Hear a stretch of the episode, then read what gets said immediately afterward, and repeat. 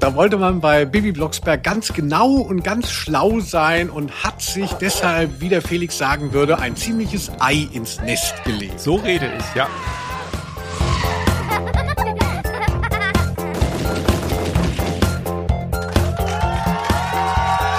Aus Name der Rose. Hallo und herzlich willkommen in dem turbulentesten Hörspiel-Podcast seit den Stammheimer Prozessen. Sitzt auf, wir nehmen euch heute mit auf einem Hexenbesen und trudeln orientierungslos zur Erde. Am Steuer sitzt dabei er, der Magier mit dem Schlafzimmerblick. Felix Scharlau? Fest an ihn geklammert, mit vor Schrecken und MDMA geweiteten Pupillen, ich, der bekannte Selfmade-Journalist Linus Volkmann. Heute verschlägt es uns nach Neustadt. Wir gehen dem drängenden True Crime-Thema nach. Wo steckt Boris Blocksberg? Und das tun wir in der Folge Bibi Blocksberg verliebt sich. Was ist denn los?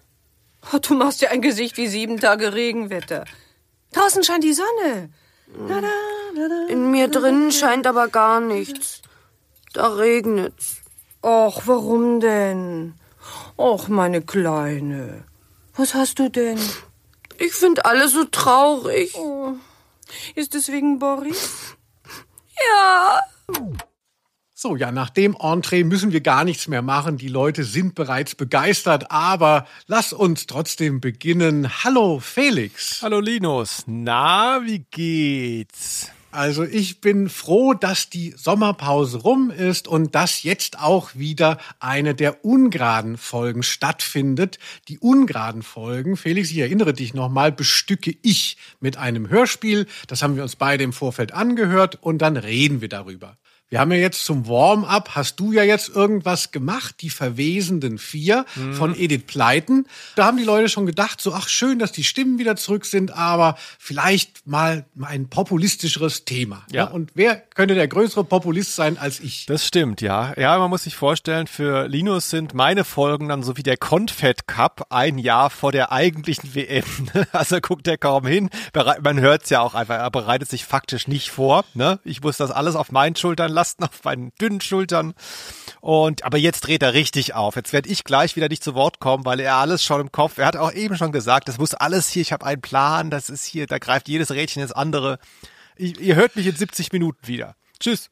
Ich habe dir einfach dein Skript geschickt, Felix, und du liest deine Parts einfach vor.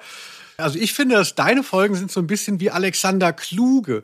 Weißt du, früher noch auf RTL, Ja. man wollte die 100.000 Markschau gucken mit Ulla Kock am Brink und dann kommt man, gerät man mal so in Alexander Kluge. Das ist so ein Intellektueller, der so ein Fenster hatte im Privatfernsehen, wo so untertitelte Interviews, wo man nichts verstanden hat. Der hat sehr Das war Hochkultur. Ja, also erstens mal hast du nachts um eins versucht, da scheinbar äh, Ulla Kock am Brink zu gucken. Ich glaube, du wolltest eher irgendwie äh, sexy Sportclips sehen. Und der hat ja sehr gute Sachen mit Helge Schneider gemacht. Kann man sich auf YouTube anschauen. Sehr lustige Sachen.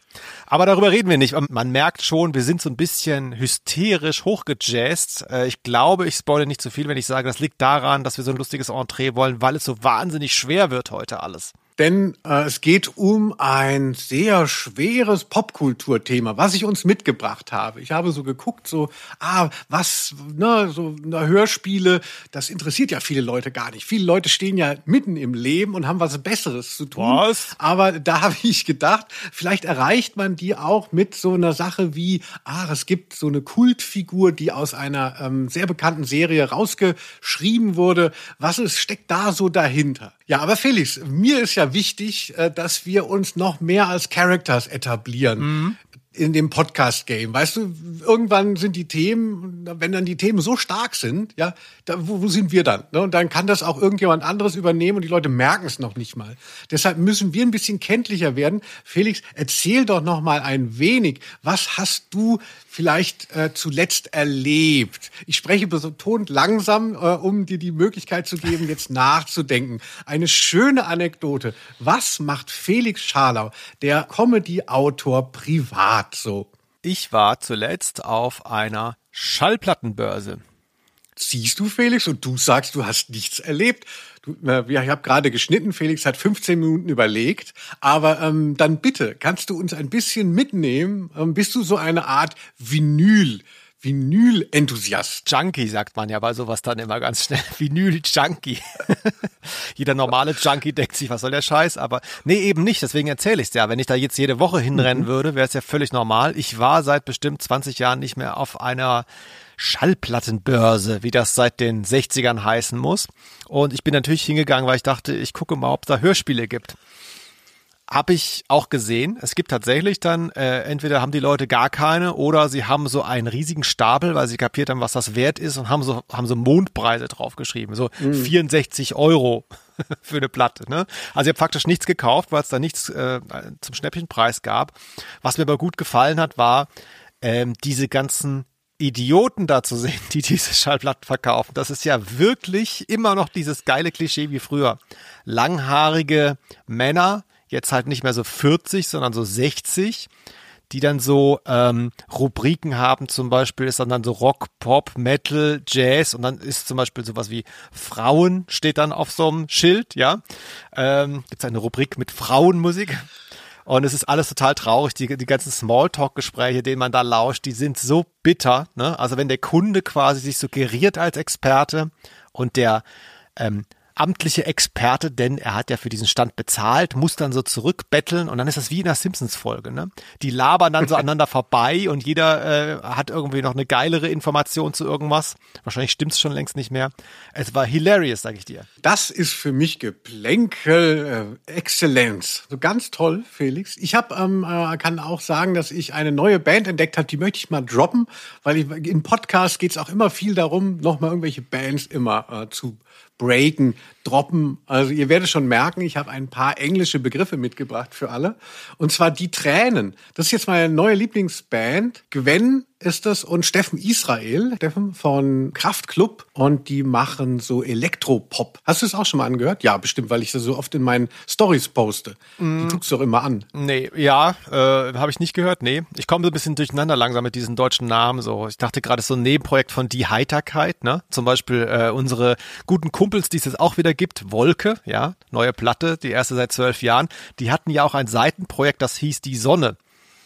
Deswegen dachte ich jetzt gerade, hing ich etwas. Also die Namen werden langsam schwierig, aber ist auch schön. So, und ansonsten, Felix, jetzt können wir ja mal langsam mit den anderen Formalia hier einsteigen. Mhm. Und zwar, weißt du ja, am Anfang schauen wir auch ein bisschen in die Community. Ne? Die Menschen da draußen, die sind uns nicht egal, sondern ohne euch wären wir nicht hier. Pause für Applaus. Und zwar Feedback, was an Ausnahme der Rose ging. Also Ausnahme der Rose at gmx.de. Da erreicht ihr Felix, der kriegt eine Push-Nachricht sofort. auf die Hose. Direkt auf die Hose. Ein Alarmton geht in seinem Gehirn los und äh, deshalb äh, sind wir da auch so schnell dabei, das zu lesen und nie zu beantworten. Aber wir freuen uns riesig und ich bekomme es dann immer weitergeleitet. Und zwar hast du äh, Kontakt bekommen mit jemandem, der ein Gedicht schon mal über mich geschrieben hat und das noch beigelegt hat. Das ist so eine Art Internetjournalist mindestens und das ist Mario Kirmeier oder Kirmeier der hat irgendwie vor 100 Jahren, als ich mal auf einem Festival gelesen habe, ein Gedicht äh, geschrieben über als Nachbetrachtung und da kommen auch vier Zeilen über mich vor.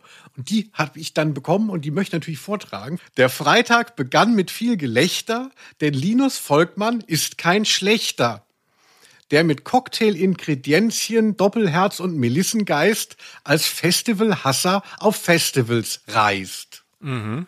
Metrik 1a. Gelächter, schlechter, also da denke ich dann schon so schlechter mit Ä wahrscheinlich, oder? Auf jeden Fall.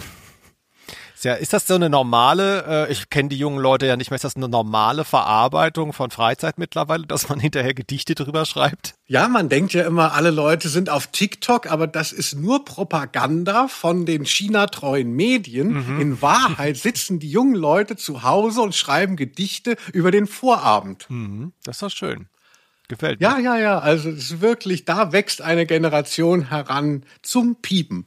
Danke Mario Kirmeier und ich kann auch sagen, dass er noch ähm, sehr viele Empfehlungen mitgeschickt hat. Er wünscht sich mal das super rare Hörspiel Die kleinen Punker sowie die Schule der kleinen Vampire. Mhm. Felix, kannst du das mal in einer geraden Folge verarbeiten? Ja, ich habe es auf meiner unsichtbaren Schreibmaschine notiert. Die Schule der magischen Vampire.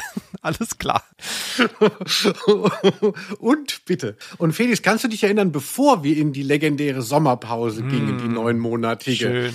Da hatten wir ja gesagt, wir verlosen eine Single. Wir haben ja zusammen einmal eine Vinyl-Single gemacht, Vinyl, ähm, weil Felix das so liebt und ähm, wollten die verlosen unter den KommentatorInnen bei Spotify. Ja. So, wo stehen wir denn da gerade? Ist das noch in der Mache oder haben wir das schon längst verschickt und die Leute sind glücklich? Nee, man kann noch kommentieren. Also wir haben es schlicht vergessen. Es haben ja auch Leute kommentiert.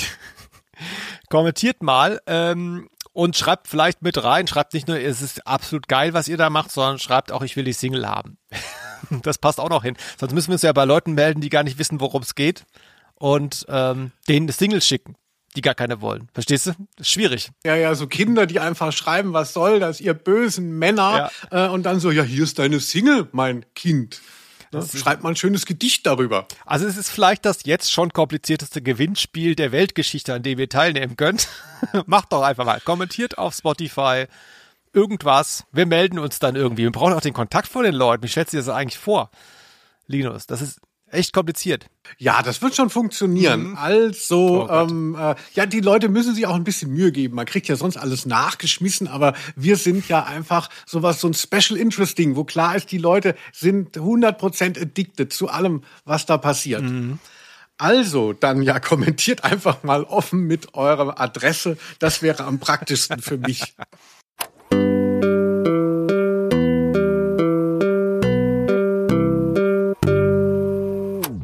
So, Felix, jetzt sind wir drinnen, die Tür ist abgeschlossen, es kann losgehen. Ja, warum eigentlich diese Folge? Kannst du es mir sagen, obwohl ich sie ausgewählt habe? Es ist die Folge von Bibi Blocksberg, wo ihr Bruder äh, nicht verschwindet, sondern er ist bereits verschwunden, aber es wird thematisiert zum letzten Mal. Denn er kommt nicht zurück, wie man daraus schlussfolgern kann. Oh je, also es handelt sich um Boris Blocksberg. Das ist der kleine Bruder von Bibi. Bibi Blocksberg, eine sehr erfolgreiche Serie. Ich denke, jeder hat es vor Augen. Gestartet in den 80er Jahren. Diverse Ableger gibt es ja. Es gibt ja auch Bibi und Tina. Dreistellige Folgenzahlen. Aber vieles basiert ja dann immer noch so auf dem, auf dem Geburts Kanal. Und dann wird immer wieder hingeguckt und in den ersten sechs Folgen gibt es eine Figur, die dann rausgeschrieben wird. Jetzt zuletzt in unserer Meme-Gesellschaft, Felix, möchte ich das mal so sagen. Ja, wo alles auch pointiert, ironisch, originell und im Internet aufbereitbar sein muss, hat sich etwas entwickelt und zwar die Leute haben angefangen zu fragen, wo ist Boris Blocksberg? Was ist mit dem Bub passiert? Diesen Kult wollen wir heute mal so ein bisschen aufgreifen. Also ich habe mir noch mal rausgesucht auf bibiblocksberg.de. Das ist ein, die Webseite, die offizielle. Da gibt's noch so eine Kommentarfunktion. Da kann man noch so richtig kommentieren wie früher. Da stehen immer noch, wenn man so schaut, was kommentieren die Leute denn da eigentlich? Größtenteils geht's nur noch um Boris Blocksberg. Ich habe mir nur ein Konto erstellt, um hier zu kommentieren. Boris darf nicht vergessen werden. Nächster Kommentar. Free Boris. Es ist eine Frechheit, dass der arme Kerl einfach abgeschoben wird. Ich würde sehr gerne wissen, was aus ihm geworden ist. Also weißt du, so diese Mischung aus äh, Kult und Mobbing. Ja. Jetzt soll sich mal jemand rechtfertigen. Und die Leute steigern sich ganz schön rein. Ja. Wusstest du von diesem, wann ist dir das zum ersten Mal begegnet? Also ich habe die Serie ja nie gehört, ähm, wird man im Verlauf dieser Folge Ausnahme der Rose auch noch merken. Nee, aber das mit Boris, das äh, ist seit Ewigkeiten Thema. Denn er ist ja auch schon seit Ewigkeiten weg. Ich meine, das sind jetzt, vier, der ist 40 Jahre nicht mehr da, wenn ich richtig gerechnet habe. Es ist gar kein Junge mehr. Nee, wenn er noch lebt. Oh Gott. Ne, also es ist schon so, dass man äh, ein gewisses Alter haben muss und oder ähm, diese frühen Folgen sehr lieben muss. Dann sind sehr, sehr, sehr, sehr, sehr viele danach rausgekommen ohne ihn. Ne? Also man muss schon einen speziellen Bezug dazu haben, äh, um da jetzt so drauf einzusteigen. Andererseits, du hast es ja bereits angerissen, die Meme-Kultur und überhaupt Internethumor basiert ja jetzt nicht auf irgendwelchen Logos. Äh, Gebilden, sondern das ist ja auch so ein bisschen dann äh, so ein Running Gag letztlich dann. Ne? Ich würde auch Kittings, also die Firma hinter diesen Hörspielen, würde ich natürlich auch nerven mit dem Thema, weil man weiß, man kann sie auch nerven damit. Ne? Das gehört schon dazu. Ob jetzt wirklich da draußen äh, Leute wirklich emotional leiden, weil der Junge nicht mehr da ist, das weiß ich jetzt nicht genau. Ja, das glaube ich auch. Aber ich denke, viele Leute verwechseln dann solche Internetkampagnen mit einer Ernsthaftigkeit oder nehmen die sich eben dann sehr zu Herzen. Hier Stichwort Drachenlord. Also das hat ja dann auch so das Lustige verloren. Ist sehr abgedriftet, wer das kennt, das Drachenlord-Game. Und bei Boris Blocksberg, finde ich, geht es aber noch. Also auch wenn man merkt, die Leute sind teilweise ziemlich besessen. Es gibt eine Seite, die heißt borisrechtssicht.de. Und da gibt's nicht nur ein fiktives Cover, also das Cover zu einer fiktiven Folge, sondern auch ein PDF als Download. Also wirklich ein komplettes Hörspielskript von der Rückkehr von Boris Blocksberg. Außerdem, Kiddings, ja, hat einen Bibi Blocksberg-Kanal, verständlicherweise, auf Instagram. Und da haben sie tausend Beiträge schon abgesetzt, warum auch nicht, und haben 36.000 Follower. Weil viele Leute mögen die kleine Hexe. Es gibt allerdings auch einen nicht so alten ähm, Account von Boris Blocksberg. Der hat nur 154 Beiträge in seinem Bestehen abgesetzt und der hat 56.900 Follower. Also 20.000 mehr als der offizielle Account. Da, da kann man halt auch schon mal sehen, welche Reichweite solche Running Gags heutzutage haben können. Dass sie eigentlich den, den Reichweitenrahmen sprengen äh, von dem Original. Und das Boris Blocksberg auf Instagram äh, kann man auch nur empfehlen. Es gibt so ein lustiges Meme unter einem Bild von Carla Kolumna. Das ist ja die ähm, Zeitungsreporterin, die immer wieder da auftaucht bei Bibi Blocksberg und dann steht drunter, wenn du über acht Jahre Journalismus studiert hast und immer nur über Zwölfjährige berichten darfst, die durch Fensterscheiben fliegen. Ja, also über sowas lache ich halt gerne. Zu Recht. Und was ja auch, äh, was ich auch noch erwähnen möchte, weil ich äh, äh, bewege mich auch beruflich in der Meme-Kultur, es triggert hier natürlich auch sehr stark ironisch äh, Verschwörungstheorien, ne? also wie die große Corona-Verschwörung. Das ist ja auch ein ständiger ähm, Motor äh, für dieses Boris Blocksberg-Ding. So, was ist passiert? Was, was bezwecken die da oben damit, dass der nicht wiederkommt? Also diese spielerische Verschwörungstheorien, ne? Das ist auch so ein ganz großer Impuls hier. Ja, es ist ja so ein schöner äh, Umweg, weil ja diese ganzen äh, auch auch vielleicht etwas etwas lustigen oder lustvollen Verschwörungstheorien sind ja spätestens seit Corona total ernst und total reaktionär geworden. Und, und wenn man vorher so ein bisschen Spaß daran hatte, sich so auszudenken, was wäre, wenn, wenn das alles irgendwie gesteuert würde. Und das kann man ja heutzutage nicht mehr ausleben, äh, ohne in der ganz schlechtesten Gesellschaft zu sein. Und dann ist sowas eigentlich ganz schön, wie du sagst, dass man dann nimmt man eben sowas offensichtlich Fiktionales und dichtet darum eine Verschwörungstheorie, die dann aber niemandem äh, schaden will und kann. Ja. Aber jetzt mal äh, für alle, die gar nicht wissen, worum geht's hier überhaupt. Kannst du mal, äh, in dieser Folge hört man ja nicht, können wir Boris denn mal hören? Natürlich auch. Wir sind total besessen, haben das Gefühl, Kiddings hat uns betrogen, mit dunklen Mächten sich verschworen und wir hören mal, um wen geht es hier eigentlich? Hex, Hex. Hexen, Hexen, Sei Hexen. still, sonst hex ich dich weg. das kannst du noch gar nicht. Doch. Nein. Doch. Nein. Doch. Papa, Bibi hat mir Schwimmhäute zwischen die Finger gemacht. Das war der kleine Boris. Man wird ihn in unserer Folge hier tatsächlich nicht hören. Wir hören ja die Folge, in der er schon verschwunden ist. Das macht aber insofern Sinn, als in den Folgen, wo er mitspielt, da fehlt er ja noch nicht, äh, da gibt es ja noch nichts zu beanstanden.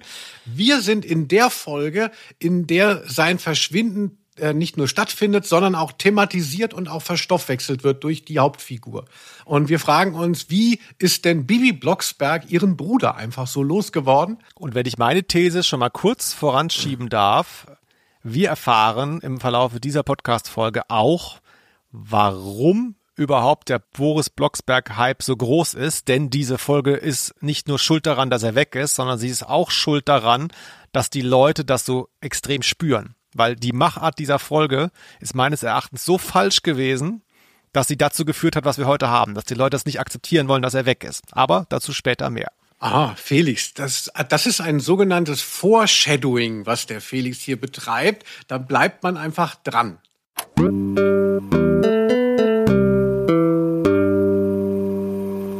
Die queer-feministische Rapperin Finna, die ist großer Bibi Blocksberg-Fan. Bei der möchte ich mich nochmal bedanken. Die hat mich so ein bisschen abgeholt. Die kennt sich sehr gut aus und wusste natürlich auch, dass Bibi Blocksberg verliebt sich genau die Scharnierfolge ist zwischen Einzelkind und Geschwisterkind. So, und deshalb werde ich jetzt uns mal den Klappentext präsentieren, Felix. Lehn dich zurück, mach dein Hemd auf, es kann losgehen.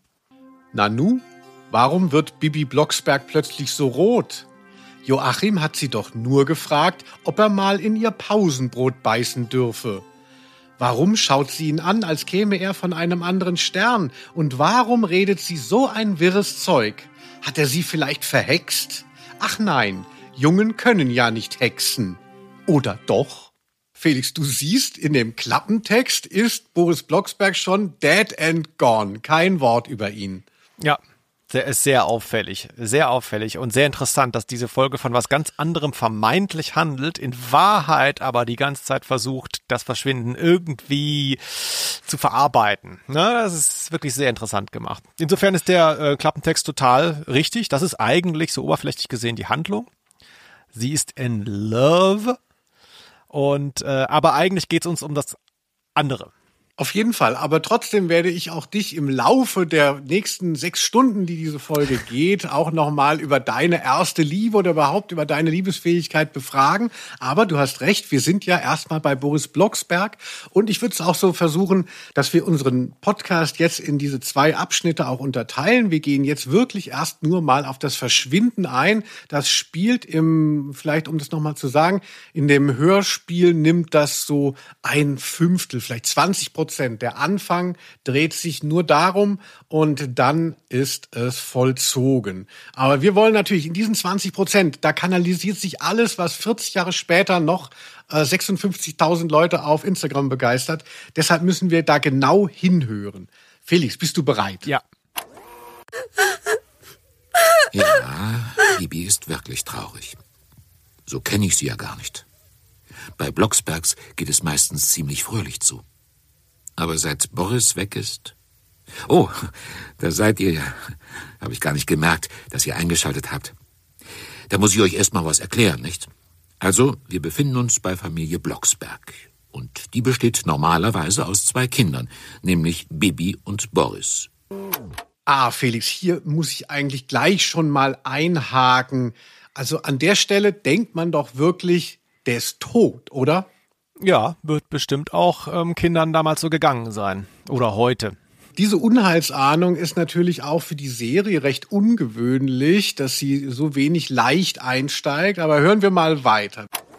Tja, Boris, Bibis jüngerer Bruder, ist seit ein paar Wochen weg. Er lebt jetzt bei Oma und Opa Blocksberg an der Nordsee, weil er so schrecklichen Husten hat. Puh, ja, das ist jetzt alles schon ein ziemlich düsteres Entree. Hier liegt jetzt alles vor uns. Felix, wie empfindest du das? Wie, wo siehst du dich jetzt hier emotional? Ja, man hat ja fast das Gefühl, als sollte man es jetzt schon akzeptieren, weil man angedeutet bekommen hat, er sei tot. Und dann denkt man, oh, er sei zum Glück doch nicht tot. Er ist einfach nur weg und kommt nie wieder. Was man natürlich noch nicht weiß, das ist mir auch klar. Aber so ein bisschen kommt an das so vor. Es hat eine ähm, sehr ungewöhnliche Schwere für einen Hörspielbeginn überhaupt, aber speziell auch bei dieser Serie. Das kommt mir sehr extrem vor. Vielleicht auch, weil es gut gesprochen ist. Ich finde das gut, dass du das erwähnt hast, dass man es quasi schon akzeptieren soll, indem man froh ist, ach Gott, er ist ja nur bei der Oma. Jetzt dachte ich ja schon, es wäre noch schlimmer. Ich müsste die ganze Zeit hier ähm, ein Hörspiel hören mit einem toten Kind und man ist schon wieder so ein bisschen befriedet. Mich erinnert das an so diese Tränenzieher-Momente äh, von so modernen Filmen, wie bei Marvel ist das viel oder bei Pixar-Filmen also bei Marvel Guardians of the Galaxy, wenn du den gesehen hast, es gibt dann immer so einen Moment, wo relevante Figuren sterben und du wirst davon überzeugt, dass sie tot sind und dann irgendwie, nachdem man diesen emotionalen Moment hat, dann wird einem, wird man nochmal wieder hochgeholt, ach, es geht noch. Mhm. Also der bekannteste Moment ist, da ist, spielt so ein Baum mit bei Guardians of the Galaxy. Der Baum, ne? I am Groot. Und dann verbrennt der zum Schluss. Wir sind alle traurig und dann plötzlich kommen die mit so einem, noch so einem kleinen Blumenkasten und da wächst dann wieder ein neuer Spross von diesem Baum und es ist dann doch noch mal gesaved. Ja. Und so ein bisschen habe ich das Gefühl, war es hier auch. Hat, äh, hat Tolkien ja auch schon vor, was, 80 Jahren gemacht, ne? Erinner dich mal an Gandalf äh, in den äh, ne, Minen von Moria. Es ist der gleiche Effekt. Er kommt dann auch irgendwann wieder. Klassiker. Ach, ah, wann machen wir eigentlich mal was zu Herr der Ringe, Felix? Aber das magst du ja gar nicht so. Nein, das ist ein Insider-Gag. Liebe Fans von Ausnahme der Rose, ihr müsst euch vorstellen, Felix Scharlau ist der größte Tolkien-Fan, den ich kenne, also unter den Top Ten auf der Welt. Ja, aber wir wollen ja nochmal unseren Anfang hier nochmal näher beleuchten, Felix. Deshalb müssen wir nochmal weiter reingehen in diese Erzählung. Wie wird es weiter verhandelt? Bibi hätte sich nie träumen lassen, dass sie ihren Bruder so vermisst. Also Felix, hier denke ich, ist das eigentliche Thema tatsächlich dieser Folge auf dem Tisch. Und zwar ist die Frage, wie geht man mit dem Tod eines Familienmitglieds um, wenn man Kinder hat? Na, der ist ja nicht tot. Ne? Also es ist ja schon was anderes.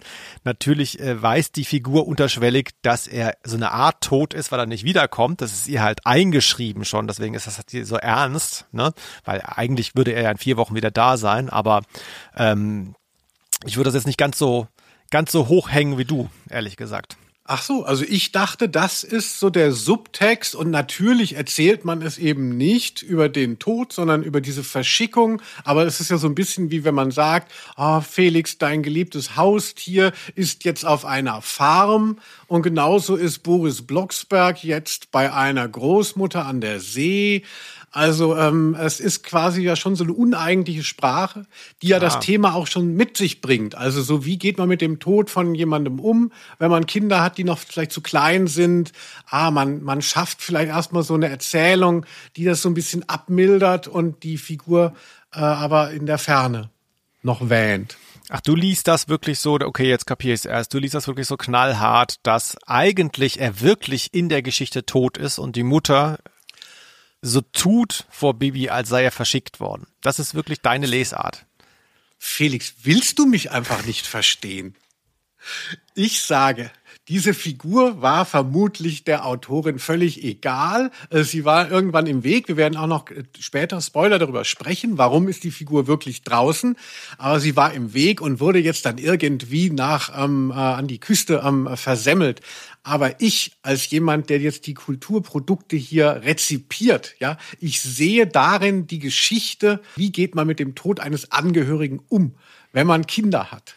Ist mhm. doch scheißegal, ob das intendiert ist. Das ist Rezeptionsästhetik wie mhm. wir GermanistInnen mhm. sagen. Ja, aber das Verhalten der Mutter wäre halt ein anderes, wenn er wirklich verschickt wäre. Darauf will ich hinaus. Also wenn, wenn er wirklich tot wäre, dann wird die Mutter ja nochmal anders reden. Aber vermutlich, um endlich deine Frage zu beantworten, wäre es recht ähnlich. Ich glaube, man geht dann da offen mit um und wählt dann eben einen emotionalen Zugang, so wie hier. Und es wird ja auch über Essen gelöst. Das ist vermutlich, also das ist sicherlich keine Lösung für einen Todesfall, aber ähm, das ist in dem Moment dann vielleicht auch mal ne Ablenkung. Das Kind, das Kind wird dann ähm, gleich noch so verrückt gefüttert.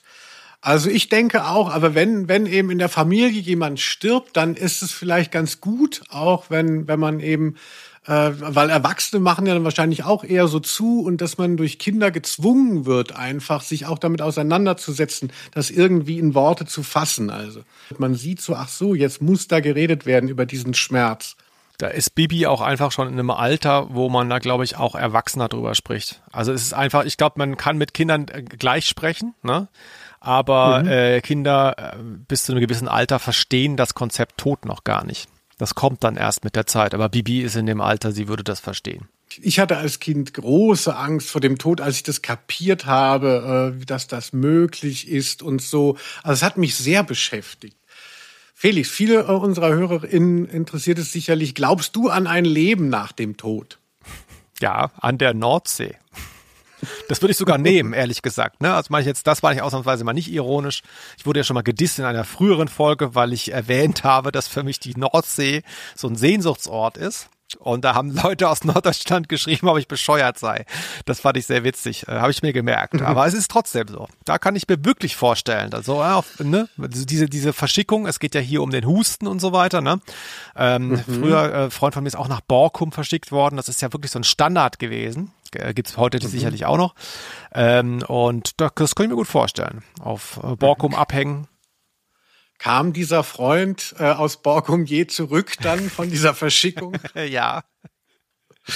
Dem hat ah, das ja, nämlich, da, also, da, sieht man schon, ne, da, da, sagt, da speist sich ja auch die Empörung. Wie lang kann so eine Therapie dauern? Ne? Das bringt halt auch was, das Reizklima, verstehst du? Irgendwann kann man auch sagen, jetzt kannst du wieder nach Hause fahren.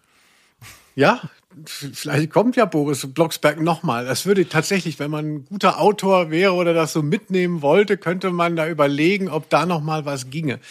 Aber dann hätten die natürlich die Figur wieder am Hals.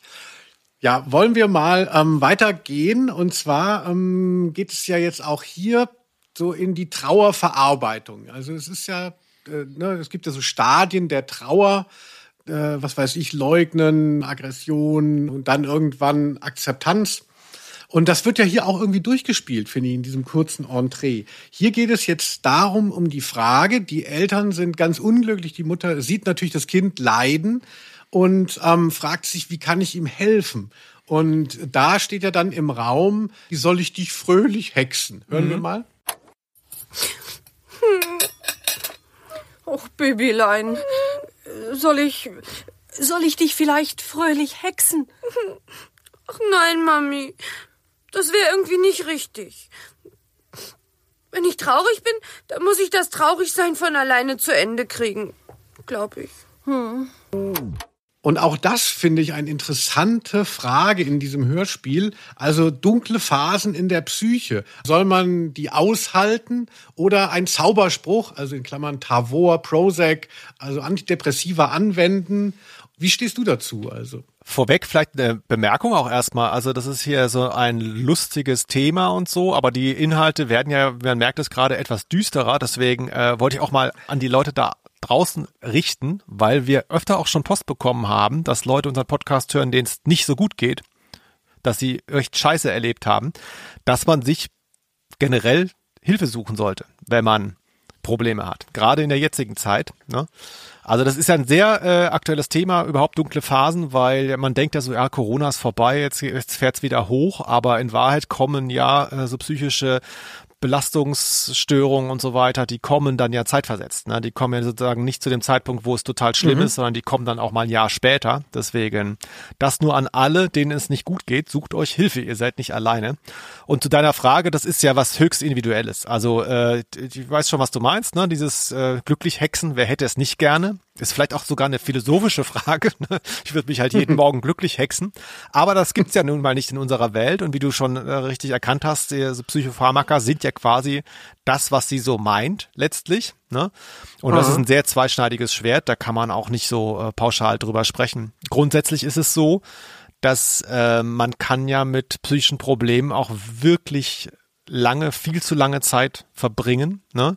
ohne äh, sich da irgendwie eine Hilfe zu suchen. Also es gibt Leute, die dann jahrzehntelang äh, irgendwie leiden und denen vielleicht äh, eine richtige Behandlung auch medikamentös gut geholfen hätte. Andererseits hast du da eben diese Abhängigkeitsproblematik und so weiter. Das ist wirklich, das muss man individuell klären. Ja, äh, kann ich beide Seiten verstehen. Mhm. Ja, ich finde es schon auch sehr schwierig. Also vielen Dank, also fand ich sehr schön, was du gesagt hast. Natürlich habe ich sehr viele negative Gedanken, aber nichts, was mich so runterzieht. Aber ich könnte mir natürlich schon vorstellen, Tabletten oder Sachen, Medikationen auf jeden Fall zu nehmen. Ich finde es hier fast noch schwieriger, wenn man es tatsächlich mal so sieht. Die Mutter muss es ja für das Kind entscheiden. Also da hätte ich größere Skrupel. Ne? Sich selber kann man ja zur Not, wenn man da der Typ für ist, kann man sich da medikamentieren, wie man will. Aber jemand anderem das Befinden zu steuern, ist schon krass. Und deshalb klingt sie auch so authentisch ähm, äh, unsicher gerade, die Mutter.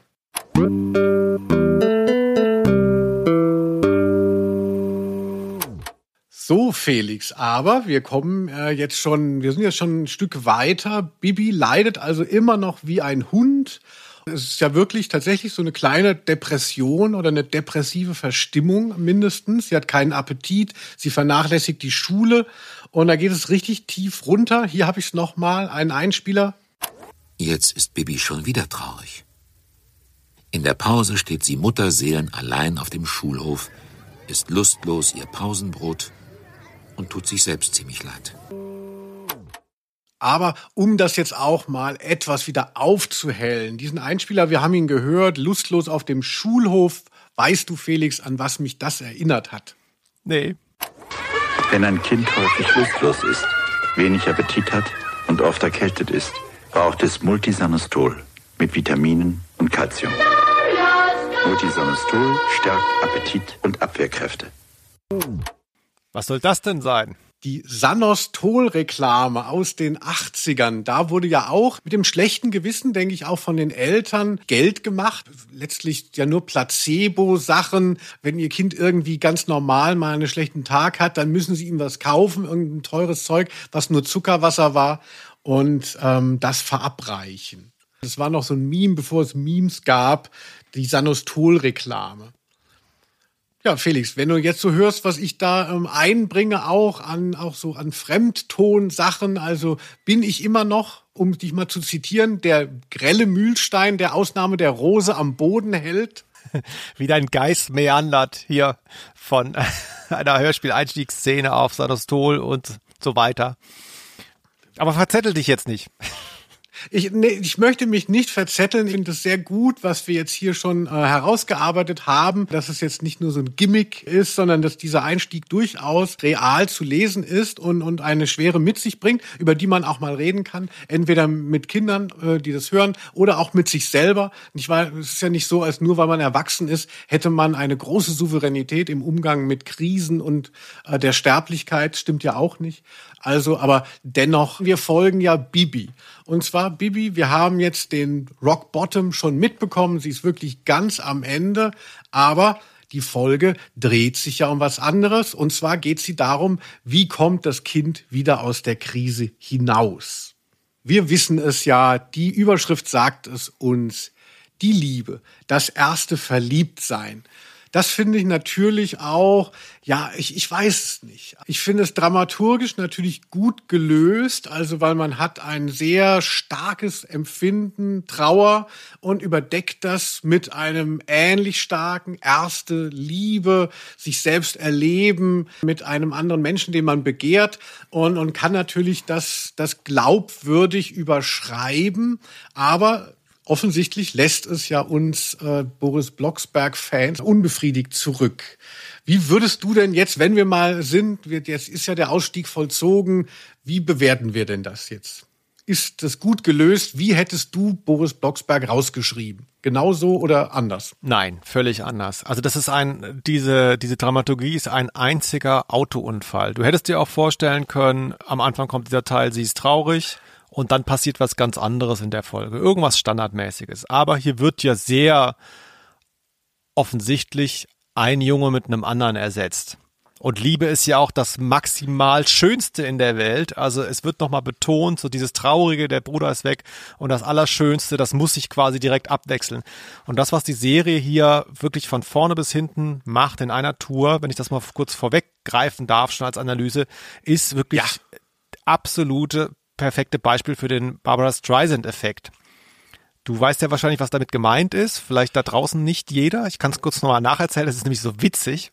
Ähm, der Streisand-Effekt, ähm, benannt nach der M Mime, nee, wie sagt man da? Wie hat man früher gesagt bei so Schauspielerinnen? Grand, der Grand Dame des äh, amerikanischen Films, ach keine Ahnung. Auf jeden Fall Barbara Streisand hat einen Fotografen verklagt, so vor 20 Jahren ungefähr. Und der war sehr überrascht, warum er verklagt wird, denn er hatte doch nur Luftaufnahmen ins Netz gestellt und die da zum Kauf angeboten. Und sie hat ihn verklagt mit der Begründung, auf einem des seiner, auf einem seiner Fotos sei ihr Anwesen zu sehen. Das wusste der aber gar nicht. Und was sie eben wollte, ist, dass kein Foto ihres Anwesens in der Öffentlichkeit ist. Durch diese Klage hat sie aber das Gegenteil erreicht, dass jeder gesagt hat, was? Zeig doch mal dieses Foto. Das ist es auch bei Wikipedia. ja, weil es ist eben nicht verboten worden. Äh, sie hat sie nicht hingekriegt. Und jeder hat sich plötzlich für ihr Anwesen interessiert. Und sonst hätte sich niemand dafür interessiert. Was will ich damit sagen? Hier haben wir genau das Gleiche. So, da sind wir auch bei der Frage, was ich gemacht hätte. Ich hätte gesagt am Anfang, hier, ähm, Bibi, dein Bruder, du weißt ja, der ist jetzt in Norddeutschland wegen seines Hustens. Der kommt mhm. aber bestimmt bald wieder. Wir wissen noch nicht wann. So, und Bibi wäre ganz cool geblieben. Ach, wie schade. Naja, dann mache ich heute was anderes. So. Und dann hätte die Folge irgendeinen Verlauf genommen, wäre ganz egal gewesen. Aber durch diese ganz krasse Dramatik und äh, diese Schwere und auch dieses Krampfhafte, dass dann plötzlich ein neuer Junge auftaucht in ihrem Leben, der das übernimmt, wird das so dermaßen überbetont, diese Abwesenheit, dass das eben äh, auffällt. Das fällt extrem auf. Und wenn du mich fragst, was hätte ich gemacht, ich hätte den halt so soft rausgeschrieben, hätte den dann auch hin und wieder mal noch so eingebaut, also jetzt nicht als Figur, aber so nach dem Motto, ja, dem geht's ganz gut da oben, ja, der will noch ein bisschen länger bleiben. Und irgendwann, weißt du, wie so ein Fade-out, ist der weg. Mhm. Fertig. Sehr gut. Also ich finde, Felix, man merkt, dass du ja selber Buchautor bist. Also holt euch die Werke von Felix Scharlau. Da sterben die Leute in angenehmer Art, dass man nicht denkt, so, ah, hier ist irgendwas äh, abgebrochen worden. Also ich habe mich natürlich dann auch gefragt, ja, wie hätte man das äh, besser machen können? Also ich bin jetzt, nachdem ich das von dir gehört habe, das überzeugt mich schon. Äh, ich kann mich erinnern, dass bei Tom und Locke, die hat auch einen Bruder, der äh, so, der so eine spezielle Zuschreibung hat, irgendwie Fußballer und so ja. beliebt bei den Mädchen. Und der äh, tritt auch sehr schnell in den Hintergrund äh, der Serie und wird dann immer mal als Stichwortgeber nochmal hervorgeholt. Das ist natürlich aber auch nicht so elegant. Ja. Wir können ja schon mal äh, vorwegnehmen, beziehungsweise ich glaube, wir könnten es ja eigentlich auch jetzt schon äh, verhandeln, warum der Typ wirklich draußen ist. Mach doch mal. Gibt es da irgendwas Offizielles? Man kann sich ja vorstellen, dass durch die Telefon- und Internetlawine, die über das Label Kiddings hereingebrochen ist, immer wieder und die immer noch anhält, dass die natürlich sich irgendwann mal geäußert haben.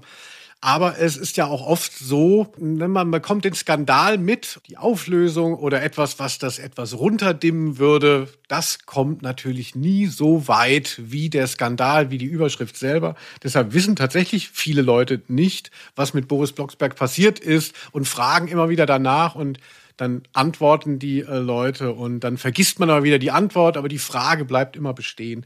Aber hier die Antwort, die offizielle, nach sieben Hörspielfolgen wurde 1983 aus dramaturgischen Gründen entschieden, Boris aus dem damals noch jungen Hörspielkonzept rauszuschreiben und der kleinen Hexe die volle Aufmerksamkeit zu geben.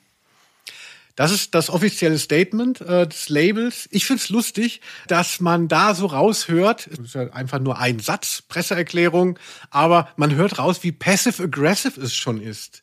Und zwar Boris aus dem damals noch jungen Hörspielkonzept. Mhm. Da höre ich raus, leckt uns am Arsch. Wir haben jetzt über hunderte von Folgen und Filme gemacht. Ihr könnt doch wohl nicht glauben, dass das eine Rolle spielt, was ihr hier einfordert, diese ersten sechs Episoden. Es ist natürlich trivialer als gedacht, aber, ähm, aber ich finde es natürlich auch schon spannend, dass sie überhaupt sich äußern mussten. Es gibt sicherlich auch veränderte Serien, äh, wo das tatsächlich ein Mythos bleibt, aber hier ist es tatsächlich bekannt. Ach ja.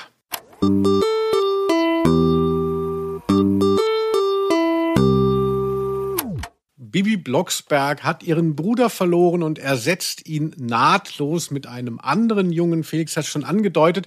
Äh, ich denke dabei natürlich auch an das Programm der anonymen Alkoholiker. Wenn man im Recovery ist, dann darf man sich nicht neu äh, verlieben, weil man davon ausgeht, dass das ähm, daran hindert, dass man sich selber konfrontiert mit dem Thema, mit dem Schmerz, mit dem Problem. Und deshalb ist es so ein bisschen creepy, finde ich. Also jetzt nicht, dass äh, Bibi Alkoholikerin war, aber eben sie ähm, ist in einer ähm, emotionalen Ausnahmesituation und überdeckt die eben mit einer positiven emotionalen Ausnahmesituation. Da ist man ja schon etwas vorsichtig. Ja, hätte auch ein Haustier sein können, verstehst du? Und dann merkt Kiddings aber fünf Folgen später, das Haustier ist irgendwie auch im Weg. Das müssen wir jetzt auch rausschreiben. So geht das immer weiter. Wir hatten ja in der letzten Folge die verwegenen vier von Enid Blyton. Da war es ja so, dass die Familie zum Schluss sagte so, drei Kinder reichen uns nicht. Wir adoptieren einfach noch den anderen Typen, der hier die ganze Zeit rumgefahren ist. So kann man ja auch mit Kindern umgehen, dass man einfach sagt, wir holen uns mehr ran. Mhm. Halt diese Blocksbergs, wo man dann denkt, so, na, ein Kind ist eigentlich, reicht es uns. Ne? So die chinesische Politik, äh, ich weiß nicht, ob die noch gilt, dass man nur ein Kind haben darf. Ja, es ist, äh, aber im Ernst jetzt mal, ne? es ist schon so, im Nachhinein, wenn man sieht, ich habe es jetzt vorhin einen Autounfall genannt, die Folge, ne, wenn man die, wenn man die Folgen sieht, dann denkt denkt man schon so, ach, hätte das mal gelassen. Weil es ist ja kein Problem, wie du sagst. Ne? Dann hat man halt ein Geschwisterkind und dann stört einem das dramaturgisch, weil man das nicht immer miterzählen will. Ja, dann taucht es halt nicht auf. Verstehst du? Also ich meine, bei Skinny Norris muss man ja auch nicht sagen, so, den, den schmeißen wir jetzt raus. Der ist jetzt gestorben oder sowas. Der war dann einfach irgendwann weg und der war ja auch am Anfang häufig nicht dabei. Da hat man ja auch nicht jede Folge gesagt, wo ist denn jetzt Skinny Norris? Der muss jetzt immer auftauchen. Nee, so ist es doch gar nicht. So, aber Felix, damit äh, haben wir Boris Blocksberg erstmal an die Nordsee verfrachtet, aber mit der Folge sind wir ja noch nicht durch. Und ich hatte ja schon den Spoiler gegeben, es geht viel um deine erste Liebe, um wie du aufgeblüht bist als junges Kerlchen. Und deshalb äh, gehen wir mal äh, überhaupt da rein. Lassen wir erstmal Bibi sich verlieben hier. Was guckst du mich so an? Habe ich was auf der Nase oder was? Ja. Nein. Ich weiß nicht. Du hast sie wohl nie alle, was? Na, danke fürs Brot. Tschüss. Äh, ja. Tschüss. Ja, Felix, wie sind denn deine Erinnerungen an ganz frühe Verliebtheit? Verblasst. Hast du schon mal geliebt? Ja, selbstverständlich habe ich das. Da, äh, aber selbst da gab es schon, wenn ich das kurz, ich will es nicht zu arrogant machen, ne, aber selbst da gab es schon bessere Namen als Joachim. Da, also da hänge ich halt total. Ne? Dieses Säuselnde. Also wirklich, mit arrogant meine ich jetzt, ähm, Linus und Felix, das ist, das ist jetzt Zufall, ja, da können wir ja nichts für. Ne? Ich will jetzt auch nicht so tun, als könnte ich was dafür. Das sind nun mal Namen, die kann man heute noch bringen. Ja, äh, wenn jemand auf der Straße Felix ruft, dann dreht sich ein Dreijähriger um und ein 88-Jähriger. Dafür kann ich nichts, dass ich so heiße. Das ist immer beliebt gewesen. So und Joachim ist halt wirklich, im Nachhinein ist es so mega witzig, dass der Joachim heißt, weil man sieht automatisch halt so einen 55-Jährigen vor sich. Ja, in diesem Hörspiel. und das tut mir echt leid, ne? Es ist ja auch kein schlechter Name, aber es gibt wirklich gerade speziell so jungen Namen, finde ich super interessant. So äh, Thomas, Thorsten, äh, Matthias, ja, das sind Namen, die gibt's eigentlich nicht mehr. Heute gibt's so Matteo, das ist so verwandt, aber so ganz, ganz prominente Jungsnamen von damals, gibt's alle nicht mehr. Stefan, so heißt keiner mehr. Ist schon witzig. Also es ist ja so, dass, dass diese Namen immer eine Generation auslassen.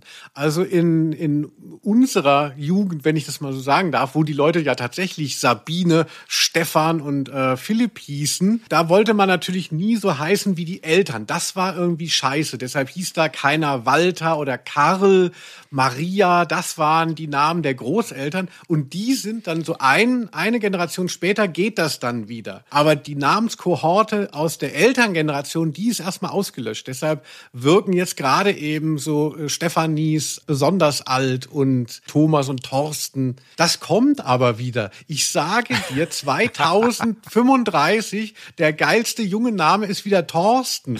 Also das ist alles zyklisch und das Einzige, was stabil ist, ist Linus und Felix. Da ist klar, das ist immer, das kann man immer bringen. Ja. Wenn ihr diesen Podcast 2035 zufällig hört, schreibt ein E-Mail an Ausnahme der Rosat.gmx.de, sagt uns, ob es Detlef und äh, Diethelm und Siegfried und äh, Manfred wieder gibt. Und sagt uns 2035 auch, ob es GMX noch gibt. Ja. Ja, dann hören wir hier noch mal rein in die Faszination. Felix hat es ja schon angebracht, dass er für ihn ist es schwierig, sich in Joachim zu verlieben wegen des Namens. Aber wenn wir ähm, hier Bibi über ihn sprechen hören, es ist einfach zu wunderbar.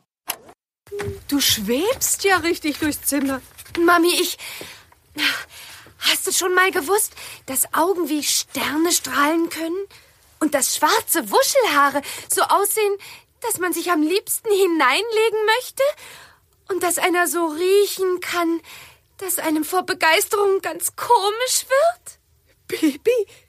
Wer, wer was? Und hat so einen himmlischen Namen.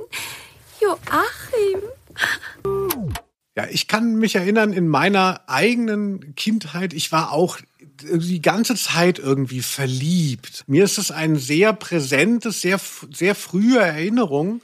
Und ich habe dann lange Zeit gedacht, ach so, ah, weil ich ja so ein so ein emotionaler Typ äh, sei. Aber heute denke ich, dass ich einfach auch nur so diesen Paarzwang der Gesellschaft irgendwie imitiert habe. Ja, ich glaube aber, das ist ein richtiger Gedanke. Gerade äh, Mädchen sind ja ähm, weiter sehr häufig, ne? Und äh, du hast es schon richtig angedeutet, man simuliert da etwas, ne? Rollenspiele sind ganz, ganz, ganz, ganz wichtig, bei auch ganz kleinen Kindern schon. Und das erweitert sich dann auf so, äh, ich sag mal so, so erwachsenere Rollenmodelle, ne, was halt die Eltern einem vorleben. Und ich glaube auch, dass dann speziell Mädchen da relativ früh reinrutschen und äh, irgendwie dann, ne, da irgendwie so nach Jungs gucken vielleicht und das vielleicht auch am Anfang gar nicht so ernst meinen und irgendwann dann aber schon, weil sie es quasi spielerisch erprobt haben und die Jungs raffen halt gar nichts. So war das bei mir früher. Ich bin original zwei Jahre lang immer zum Kaffee trinken, äh, wie hieß das damals, Tee trinken gegangen mit zwei Mädchen und irgendwann war ich bei dem einen Mädchen zum Geburtstag eingeladen und ich war der einzige Gast. Und irgendwie mm. da habe ich mm. gemerkt, irgendwas stimmt hier nicht. Und da habe ich auch kapiert, so ein bisschen, ne? ich war so ein bisschen der Joachim. Da habe ich irgendwie gemerkt, so irgendwas ist doch hier gar nicht mehr jetzt so wie, weißt du, so wie gegen gleich Fußball spielen mäßig, sondern das ist doch irgendwie ein anderes Level. Warum ist das jetzt hier so ernst? Und jetzt habe ich da verstanden, was da schon ein halbes Jahr lang offensichtlich in ihrem Kopf vorging. Tut mir auch leid im Nachhinein, ich war halt dumm. Ach, ja, ich denke, viele von unseren HörerInnen ähm, äh, waren früher mal in einen Felix verliebt, vielleicht sogar gerade in unseren. Und ähm, äh, er hat es alles nicht so gemeint. Er wusste doch nur noch nichts. Ja, so ein bisschen geht es auch unserem Joachim, dass er überhaupt keine Ahnung hat, äh, was da über ihn hereinbricht, diese total überbordende Liebe. Wie, aber ähm, äh, um nochmal einen Schritt zurückzutreten, Felix, du hast es ja in einigen Folgen erwähnt, du bist ja ein guter Vater. Wie ist das? Wünscht man sich für sein Kind, dass es sich verliebt? Oder ist das was, wo man dann denkt, so, oh Gott, das soll noch Jahre warten, äh, nicht, dass das Kind enttäuscht wird oder so? Wie schaut man eigentlich auf die, auf so eine neue Generation ähm, und auf dieses Thema? Hat man Angst, dass es einen dann entfremdet vielleicht, wenn der sich wem anders zuwendet? Oder hast du, machst du da gar keine Gedanken? Nee, ehrlich gesagt nicht, weil ich sowieso äh, das Elterndasein als einen Zustand empfinde der stetigen Überraschung von allem. Ich habe da gar keine Erwartungshaltung und äh, bin trotzdem überrascht die ganze Zeit. Ich habe da keinen, äh, ich habe das, habe das noch nie reflektiert. Ja, mal schauen. Also ich hätte irgendwie, wenn wenn ich Elternteil wäre, würde ich schon lieber, dass das Kind sich an mich bindet.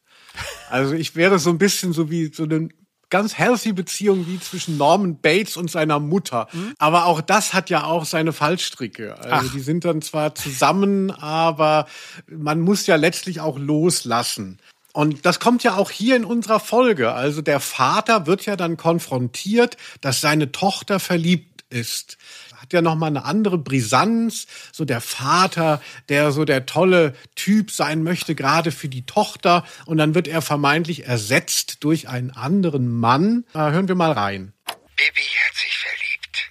Ha, wer ist der Kerl? Bernhard, du wirst doch nicht eifersüchtig sein.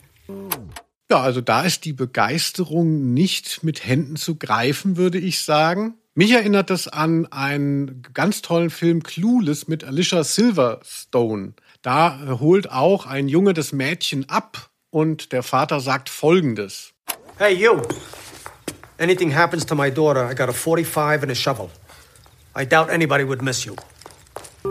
Ich habe eine Schaufel und eine 45er. Wenn sie nicht dann und dann zurück ist, ich glaube nicht, dass dich jemand vermissen wird. Aber wir haben ja schon gehört, der Felix, der lässt seine Brut los, die soll machen, wie sie möchte, lieben, wen sie kann. Und das ist ja auch das, weshalb ich mich so ein bisschen an dir hochziehen kann. Also du hast da schon, glaube ich, einen ganz guten Blick für. Ja, ich habe halt die analytischen Fähigkeiten hinter all dieser Scharade da, sich zu ereifern und äh, irgendwie aggressiv zu werden, die eigene Endlichkeit natürlich zu erkennen. Darum geht's ja eigentlich als übergeordnete Idee. Und mit der ist man, äh, je älter man wird, mit äh, durch viele Dinge im Alltag konfrontiert. Das muss man einfach nur erkennen und irgendwie akzeptieren, dann ist das alles nicht mehr so schlimm. Ne? Aber es ist halt, ist ja klar, wenn du, wenn du irgendwie ein Kleinkind hast, um das dich gekümmert hast, und dann ist das halt nicht mehr, dann hast du solche Erlebnispunkte. Wir sind immer noch bei äh, Bibi Blocksberg und wir haben festgestellt, okay, sie hat ihren Bruder vergessen, weil sie Joachim jetzt liebt. Wir müssen das erstmal so hinnehmen, aber äh, es muss einen Konflikt geben und der ist in dieser Folge, dass Bibi gar nicht wiedergeliebt wird. Ich bin Bibi Blocksberg und eine Hexe. Und außerdem habe ich mich in dich verknallt. Mann, Kleine, lass mich bloß in Frieden mit deinem Quatsch. Hexe, Schwefel, in mich verknallt. Wie kann man schon Bibi Blocksberg heißen? Außerdem bist du noch ein Baby. Oh, gar nicht. Also nach dem Verschwinden von Boris ist das für mich so der emotionalste Moment in diesem Hörspiel. Also diese Zurückweisung, die fasst mich wirklich an und ich glaube auch, es liegt daran, dass sie hier sehr gut gemacht ist, weil wir, wir sind ja eben mit, mit Bibi durch das Tal gegangen, dann ist man, ist diese Begeisterung da und man selber natürlich als Betrachter in hat schon so ein bisschen diese Unheilsahnung, weil man schon merkt, dass der nicht richtig drauf einsteigt, aber dann läuft sie so frontal vor die Wand. Also das hat mich schon berührt. Also wie hast du diese Zurückweisung erlebt? Ja, Bibi Blocksberg ist ja hier tatsächlich dann mal äh, nicht die Dominante, sondern sie ist so ein bisschen wie so ein Mädchen aus so einem John Hughes Highschool-Film. Ne? Sie ist ja der Nerd eigentlich. Das ist ja auch hier, mhm. da äh, entsteht ja auch sein Unverständnis so. Ne, was hast du da auf deinem Brot? Das ist ja ekelhaft und äh, ne, also diese, dieses, das ist eine fremdartige Welt, nicht nur weil das ein Mädchen ist, sondern auch wie sie ist. Stimmt. Und das ist natürlich auch ein schöner Moment, gibt's oft in, in Filmen auch.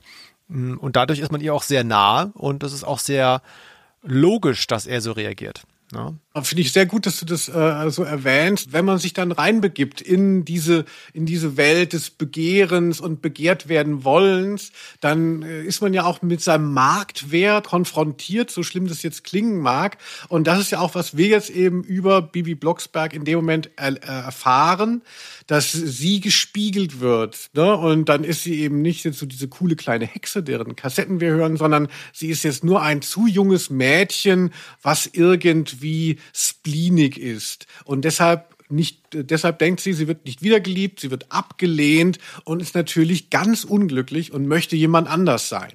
Und ich finde das auch relativ eindringlich alles durch den Sprecher von Joachim, falls wir darauf mal demnächst kommen wollen. Der Sprecher von Joachim ist tatsächlich für mich auch so der Knaller in diesem äh, Hörspiel. Und den, den äh, wollen wir euch auch noch mal ein bisschen präsentieren. Und zwar in seiner absolut besten Rolle, in seinem besten Moment. Und zwar wird er von Bibi dann verhext.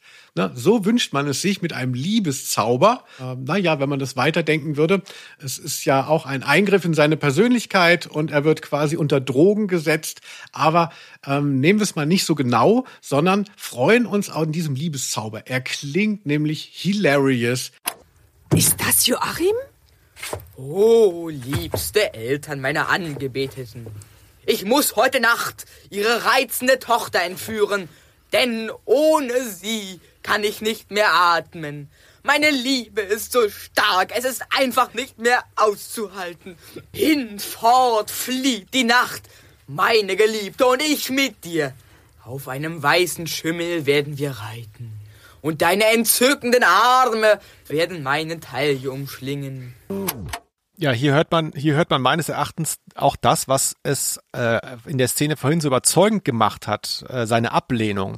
Er hat so einen Realismus drin. Also er ist einfach kein richtiger Sprecher. Vielleicht können wir mal seinen Namen sagen hier. Florian Hollfelder heißt er. Ähm, er, er schlabbert ja wirklich ganze Silben. Also er hat keine deutliche Aussprache. Deswegen hat er es vielleicht auch nicht so weit geschafft in diesem Genre. Aber dadurch hat es so einen Realismus. Der redet wie jemand, den man kennt. Der redet nicht wie ein Sprecher oder eine Sprecherin so ausgebildet und so fein, sondern er, er lallt so ein bisschen. und dadurch wirkt er so echt. Die Folge will einem erzählen, dass Joachim ein heißer Typ ist und das Love Interest von der Hauptfigur und dementsprechend auch von uns, die wir ja die Geschichte durch die Hauptfigur erleben. Und es funktioniert 100 Prozent. Ich denke so, wow, das ist wirklich ein heißer Typ. Ah, wie kann ich dem noch als kleiner Hexe irgendwie genügen? Also mir geht's so, wenn ich so Justus Jonas höre, ja, Oliver Rohrbeck, das hat, der hat ja wirklich ganz viel drauf, aber da würde ich niemals denken, so, oh, das war jetzt mal wieder hot von Oliver Rohrbeck und das ist irgendwie eine Figur, äh, die als Love Interest funktionieren würde. Nee, aber dieser ähm, Florian Hollfelder, also eine geniale Stimme. Grüße. Ich habe jetzt dann natürlich versucht rauszufinden, was wurde aus ihm. Felix hat es ja eben angedeutet. Äh, Sprecher und Schauspieler ist er nicht geworden. Es gibt einige äh, Spuren. Der Name ist jetzt nicht so selten, aber auch nicht so speziell. Es gibt an der Technischen Universität in Berlin einen Diplomchemiker, der an der Universität Cambridge ausgebildet wurde. Und er hat irgendwas an der Harvard Medical School gemacht mit natürlichem Antibiotikum. Mhm. Und der könnte hinhauen, so vom Alter her. Es würde mich natürlich besonders beeindrucken, dass er erst so geil hier einmal da abgeliefert hat in dieser Scharnierfolge, die Boris Blocksberg verloren hat. Und dann ist er nochmal schön nach Harvard gegangen. Also das wäre so mein Florian Hollfelder. Aber vielleicht hat er sich auch einfach von der Gage ruiniert und lebte in der Gosse und äh, ist deshalb hat sich seine Spur verloren. Florian, bitte melde dich. Florian und Boris haben wir eigentlich verloren hier in dieser Episode. Ja, vielleicht äh, forscht er ja zum Thema Hexerei. Ich musste dran denken, so ein, bisschen wie die, ähm, wie hieß die nochmal? Äh, Kira oder so, Kira irgendwas, die Bassistin von Black Flag. Und mhm. dann, als es ums Durchstarten ging bei Black Flag, hat die gesagt so, nee, habe ich jetzt irgendwie, ich mach, ich habe hier eine Uni-Karriere. So, da war die auch weg. So was ist immer geil, wenn so Leute auf dem Höhepunkt, was ist so mega cool alles und dann so, nee, ich mache jetzt was anderes.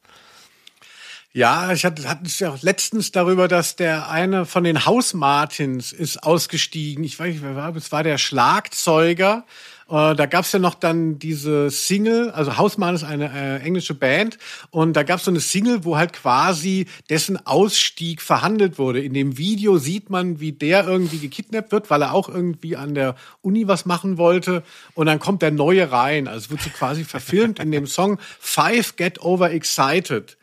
Und da habe ich dann letztens noch mal geguckt, was wurde eigentlich aus dem? Und der hat sich gegen diese Karriere entschieden. Danach wurden die Hausmartins halt richtig groß. Und das ist dem immer nachgehangen. Und irgendwann saß er dann im Knast, weil er seinen ähm, Vermieter mit der Waffe bedroht oh hat. Oder einer Machete. Oh je. Das war in den 90er Jahren, dann ist er rausgekommen und seitdem spielt er nur noch in so unbekannten Bands und wird wahrscheinlich immer noch mal gebucht. Ach so, ja, das war der von den Haus Martens da. Ich finde, wenn man ein Talent hat, dann sollte man es verfolgen und durchziehen. Ein anderes gutes Beispiel, Felix, wir sind ja beide Musikjournalisten. Ja, Fehlfarben. Mhm. Peter Hein, der Sänger von den Fehlfarben, ist ja auch zum großen Erfolg von der Neue Deutsche Welle Band Fehlfarben ausgestiegen. Keine Atempause, Geschichte wird gemacht, es geht voran. Und da ging ja die Neue Deutsche Welle durch die Decke und er ist weg, weil er seinen Ausbildungsplatz bei Xerox, dem Unternehmen mit das Kopierer herstellt, nicht verlieren wollte.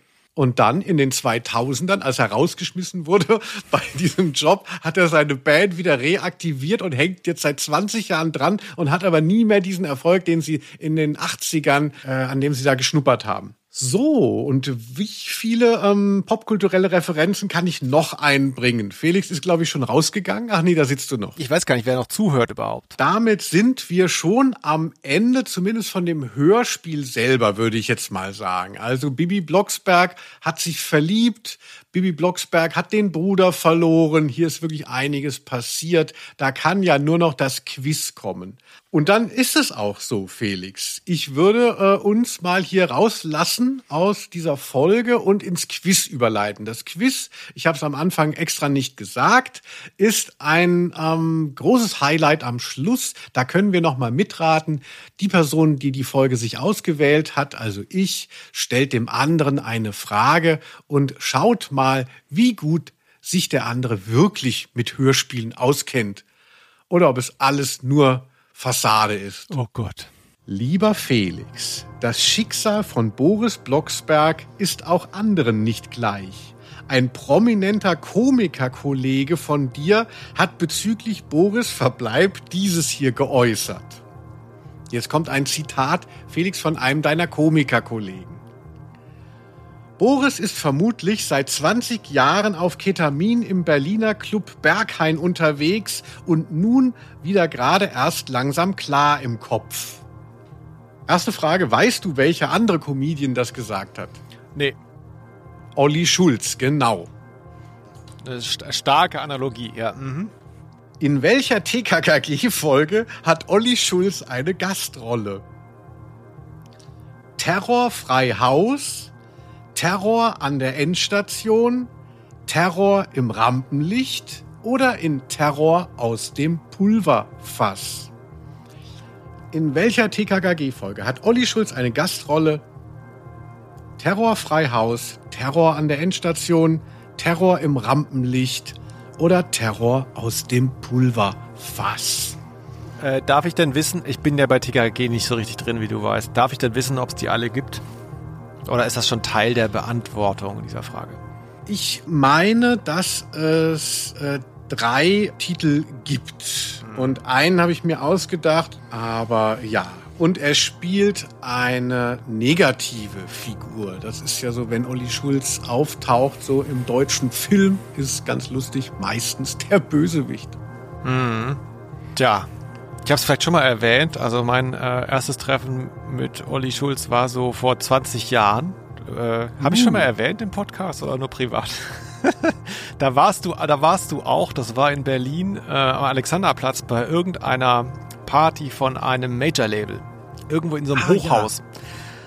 Und dann wart ihr alle weg. Ich weiß nicht genau. Rauchen draußen wahrscheinlich. Und ich stand vor Olli Schulz und er hat 20 Minuten monologisiert. Und ich so, mhm, ja, aha, mhm, mhm. Und dann nach 20 Minuten unterbricht er sich selber mitten im Satz und sagt, sag mal, wer bist du überhaupt? Das war mein Treffen mit Olli Schulz. Deswegen da äh, hätte ich jetzt gerne gehabt in diesen 20 Minuten, wenn er mal erwähnt hätte, in welchem TKG-Hörspiel er vorhat mitzusprechen. Hat er aber nicht, weil das hätte ich mir gemerkt. Ähm, also ich weiß, es gibt Terror aus dem Pulverfass, meine ich zumindest. Die anderen, ehrlich gesagt, ich kenne nicht mal die Titel. Also es ist schwierig. Ich kann jetzt hier wieder rumeiern. Ja, doch, die Leute wollen dich schwitzen hören. Ja, ja, ja, ja. Also, Terror im Rampenlicht, das ist dann bestimmt so eine TV-Folge. Äh, da könnte er mitgespielt haben. Vermutlich hast du sie aber so klingen lassen, damit ich denke, hat er mitgespielt. Und dann denkst du, weil ich das denke, dass ich was von den anderen beiden nehme, weil Terror aus dem Pulverfass, weil das ja so bekannt ist und mir auch bekannt ist, bestimmt nicht das ist, was ich nehme. Und deswegen nehme ich es jetzt. Ich nehme D, Terror aus dem Pulverfass. Wow, äh, das war ja wirklich mal eine Herleitung, eine Mischung aus Genialität und Wahn. Also. Du hast insofern recht, als dass Terror aus dem, aus dem Pulverfass eine tatsächlich existierende TKKG-Folge ist, noch in unter 100, Ach, ich glaube scheiße, in, den, ich die, in ja. den 60ern. Deshalb kann man die kennen und da war natürlich Olli Schulz Nicht äh, noch nicht Fame. Er hat mitgespielt in Terror Frei Haus. Terror im Rampenlicht, ich glaube, es heißt auch so ein bisschen ähnlich. Da geht es tatsächlich um so Casting-Shows. Und das hast du sehr gut antizipiert. Es ist meine Dummheit gewesen, auch ein Stück weit, aber ich bin da tatsächlich nicht so drin. Ich höre bei TKG immer so bis Folge 50 ungefähr, dann danach wird's schlimm. Aber äh, ich bin auch jetzt doppelt wütend, nee, dreifach sogar. Einmal auf mich, ja, dann äh, auf das Quiz und dann auf die Sache, die, auf die du auch mal wütend bist, ne? Dann überhaupt so die, man nimmt das so hin, ja, Olli Schulz hat bei TKG gesprochen dein großes Thema, wie die Leute da immer sich die Jobs so weitergeben, ne? Nicht nur familiär, sondern äh, wie kann das eigentlich sein, dass so Leute wie Uli Schulz dann TKG sprechen dürfen? Nur weil sie in Hamburg wohnen oder was? Ich mache ja auch nicht hier bei, äh, keine Ahnung, bei BAP mit, nur weil ich in Köln wohne. Ich habe ja mal ein TKKG-Skript geschrieben, das wurde geordert und auch gezahlt, aber meine Folge wurde nie äh, vertont und ich hatte dann auch, weiß auch nie bis heute warum, ich fand sie eigentlich sehr gut, obwohl, ne, das kann man ja, kann ja jeder, kann man ja leicht sagen. Aber jetzt habe ich gesehen, als ich wieder geguckt habe, welche Folgen aktuell so am Start sind, ähm, wie das so heißt. Da sieht man ja auch, wer die Autoren sind, AutorInnen. Und Stefan Wolf, schon lange verstorben, deshalb wird es von Autoren weitergeführt. Und da ist ja jetzt der Sohn von Douglas Welbert, ist jetzt da der Hauptautor. Ich dachte Olli Schulz. Ja, das wäre noch schöner. Douglas Welbert, der schon eben mal so der Sprecher war in den 80ern, mhm. ein bisschen so ein, so ein ganz äh, interessanter Typ, der die Larry Brand und Macabros Reihe da am Laufen gehabt hat. Der hat da jetzt seinen Sohn und sein Sohn hat noch eine Band, die heißt irgendwie Wellbad oder so. Also und die, gut, ich habe nur ein Foto von ihm gesehen, aber ich habe schon gemerkt, ich glaube nicht, dass er es drauf hat. Okay, in dessen Podcast tauchen wir auch auf demnächst. Freut mich ja. Aber ihr könnt euch doch freuen da draußen, in ungefähr 60 Jahren, wenn die Urheberrechte ablaufen, kriegt Linus sein TKG-Hörspiel zurück und kann es dann als 160-Jähriger äh, dann selber vertonen. Rechte frei. Ja, ihr werdet euch noch wundern. TKKG und der Unglücksrabe, der aus der Kälte kam. Ja, das macht doch richtig Lust, Felix, mhm. oder? Zu kompliziert der Titel. Und auch dieses Spion, der aus der Kälte kam, diese Re Referenz kriegt auch keiner mehr hin. Ich weiß auch nicht, äh, du, ich, ich stelle mir gerade so die Leute vor, die das hören, die haben ja schon mitbekommen, dass wir auch zusammen mal ein äh, Hörspiel geschrieben haben, TKKG in der Zukunft. Und, und was bei den Leuten hängen bleibt, nie ist irgendwas verwirklicht worden. Absolut. In diesem Sinne. Ja, aber den Podcast, den kann uns keiner nehmen. Bis zum nächsten Mal, lieber Felix. Ja, falls wir nicht verklagt werden. Dann bis dahin. Tschüss. Aus Name der Rose.